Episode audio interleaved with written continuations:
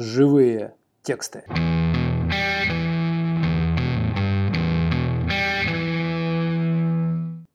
Приветствую, я Александр Давыдов, и первый выпуск э, серии подкастов «Живые тексты» я решил начать с темы авторских страхов. Вот это вот все, я не знаю, смогу ли я, это все уже написано, Зачем писать еще тексты, если уже столько текстов, кому это нужно, меня заругают, комментаторы придут, на меня сверху наложат и всякое такое. Реально, действительно, эти страхи, они большому количеству людей реально мешают.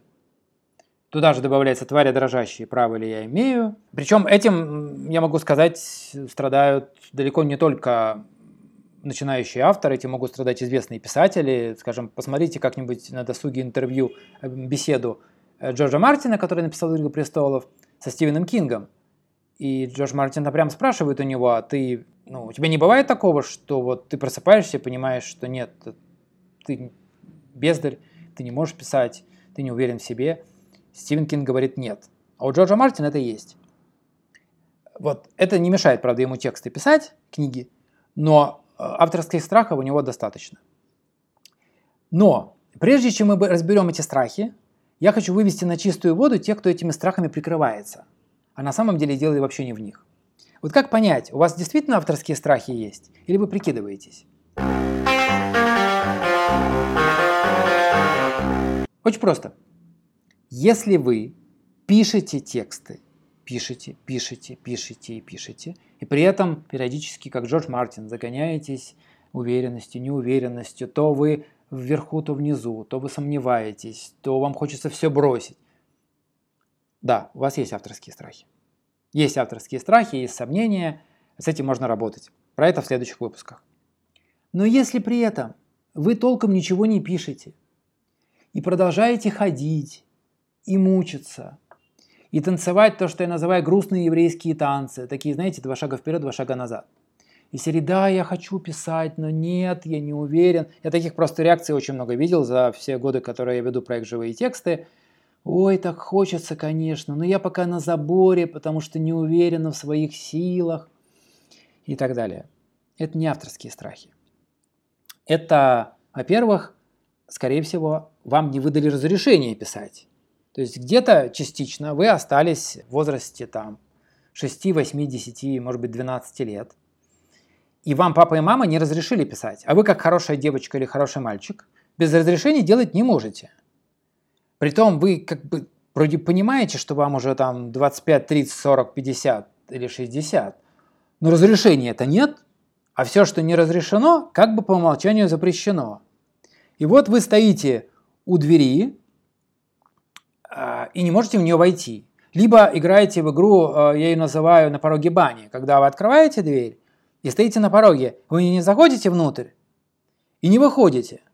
Вы не можете не расстаться с желанием писать, с мечтой об этом, не начать это делать. Собираете на себе все внимание, все проклятия тех, кто в бане сидит, и продолжаете этим мучиться. И мучить других. Потому что сколько раз я слышал от тех, кого я звал на свои курсы и тренинги, ой, Александр, конечно, очень хочется, но как-то вот есть вот эта внутренняя неуверенность и сомнение, и всякое такое. Если дело в разрешении, не проблема. Я, Александр Давыдов, ведущий проекта «Живые тексты», разрешаю вам писать тексты. Вам можно. Все. Вперед, пошли писать. Закончили с разрешением. Я серьезно, если что. Можете распечатать себе на листочке и повесить э, на стене. Давыдов разрешил. Можно, значит. Мне 47 лет на момент записи этого аудио, у меня есть сын, я вполне себе подхожу под описание отцовской фигуры, мне можно вам дать разрешение. Вперед. Дело не только в этом. Кроме этого, эта штука э, еще бывает, когда вы не понимаете, у вас нет четко сформулированного выбора писать. Вы толком не решили писать, но вроде хочется. Зачем? Для чего? Почему? Как-то не осознавали, не думали об этом. В итоге вроде бы вы хотите, а вроде бы и нет. Это как, знаете, вас звонят там за город зовут, а вы вроде бы и хотите поехать, а вроде бы и нет. И вы не можете четко сказать ни да, ни нет, ни туда, ни сюда. Это как застревание в тамбуре, да? не в тот вагон, не в этот, э, а там холодно и накурено, и как-то неприятно в тамбуре стоять, вы никак не можете определиться с выбором. В этом случае какое решение? Очень простое, от обратного. Запретите себе писать любые тексты в соцсетях, вообще любые тексты, ну кроме каких-то жизненно необходимых, не знаю, там, э, заявление на возврат товара ну, написать нужно. Вот э, кроме этих. Тексты в соцсетях нигде, никаких, ноль, ни одного. Только репосты, без комментариев. И комментарии убираете. Убирайте все комментарии напрочь. Никаких комментариев, потому что это тоже тексты. Сухой закон. И ждете.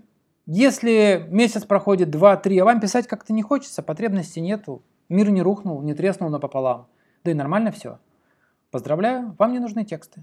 Вычеркивайте, отписывайтесь от всех пабликов, не тратьте время, силы, деньги, выходите из рассылок, вам это не нужно. Найдите себе другое хобби, другое занятие.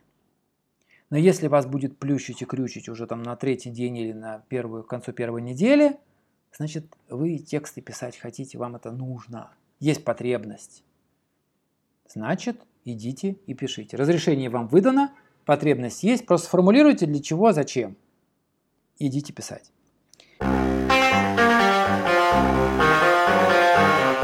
И третья причина, опять же, она не у всех, но она есть у многих, это возможность побыть в таком прекрасном жертвяке, чтобы вас поуговаривали. Это вот особенно у людей, которые публично высказывают свои страхи, которые говорят, да, хочется, но нет. Чтобы им сказали, нет, Мария Петровна, что же вы пишите, дорогая, у вас получается. Даже если комментаторы так на самом деле не думают. Ну давайте, давайте же, что же. Э, у нас жертвы, они вокруг себя собирают всегда э, жалельщиков и тех, кто хочет э, свою энергию в них влить. И они говорят, давайте, давайте. Он говорит, ой, я не знаю, ну я попробую. Пишет три строчки и прибегает, как ребенок, который прибежал, нарисовал какую-то каляку-маляку и ждет от родителей, что ему скажут, что это шедевр. И вот она прибегает, наша Мария Петровна, 1968 года рождения – или 81-го, и ждет, что ей скажут, Машенька, ты молодец, дочка, молодец, гордимся тобой. И когда ей все это говорят, она говорит, ура, и пишет еще три строчки, рисует еще одну каляку-маляку. В этом случае лучше всего обратиться к хорошему психотерапевту, закрыть эти травмирующие штуки из детства, выдохнуть, успокоиться, либо последовать первым двум пунктам, выписать себе разрешение, удовлетвориться тем, что я его вам выдал, сформулировать, зачем вы хотите писать, и идти писать. И не, не тратить время и силы окружающих этим нытьем по поводу своих страхов. Не тратить. Не тратить энергию. Не усиливать э, уровень энтропии в этом мире, который так достаточно высок.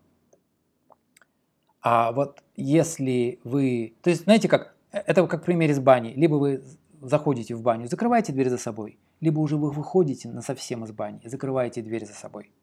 И в том и в другом случае всем будет легче. И вам, и тем, кто стоит в очереди в баню, и тем, кто в бане сидит. Собственно, все. Если вы все-таки относите себя к тем, кто пишет, то в следующих выпусках я реально разберу авторские страхи, чтобы уже просто на эту тему, к этой теме не возвращаться.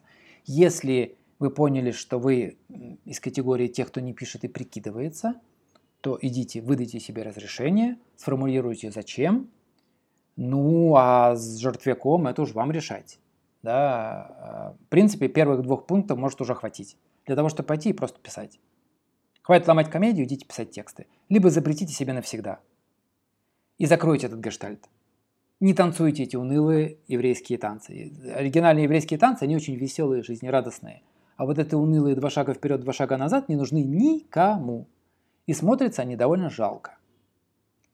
Вперед, удачи, продолжаем движение. Понравился подкаст э, или зацепил, ставьте лайк, рекомендуйте друзьям, знакомым. И до встречи в следующих выпусках. Ну а те, кто хочет прийти и научиться писать живые тексты, вы знаете, где нас найти. Проект «Живые тексты» в Телеграм, ВКонтакте, на Facebook. До встречи. С вами был Александр Давыдов. Пока-пока.